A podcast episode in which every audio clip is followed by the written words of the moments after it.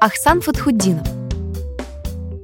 После окончания Нижнетагильского института в 1969 году Ахсан переехал в Нижнекамск и устроился художником-оформителем в отделение художественного фонда РСФСР.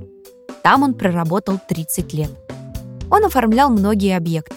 Музыкальное училище, энергостроительный техникум, аэропорт Бегишева, гостиница Кама и другие. А еще в его творчестве отразились индустриальные виды города.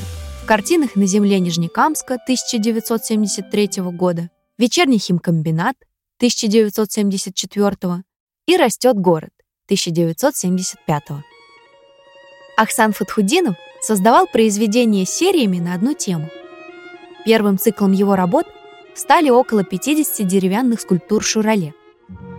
Также он написал 10 картин в память о татарском поэте Габдуле Тукае, а серия «Третированные» посвящена жертвам репрессий. Наибольшую известность получил цикл «Хозяева. Обереги хранителя». В нем автор поднимает тему доисламской истории, обращаясь к языческому периоду культуры. Возрождение национальной культуры ярко выражается в творчестве Фатхуддинова.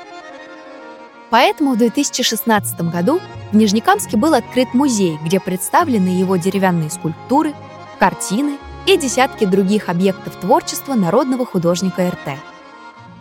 Вдруг в газете читаю. В Нижнем Тагиле при пединституте открыли художественно-графический факультет. Я поступил. Со мной поступали также прошедшие художественные студии при заводских домах культуры и окончившие художественные училища. Но уже к концу первого семестра я их обогнал, а по всем предметам у меня были только пятерки. Меня оставили преподавать в институте, но я был не удовлетворен этой работой, я хотел творить. И потом меня потянуло на родину, в Татарстан. Я из Черемшанского района. Меня интересовала судьба моих предков.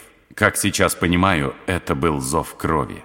Я выбрал Нижнекамск, молодой перспективный город.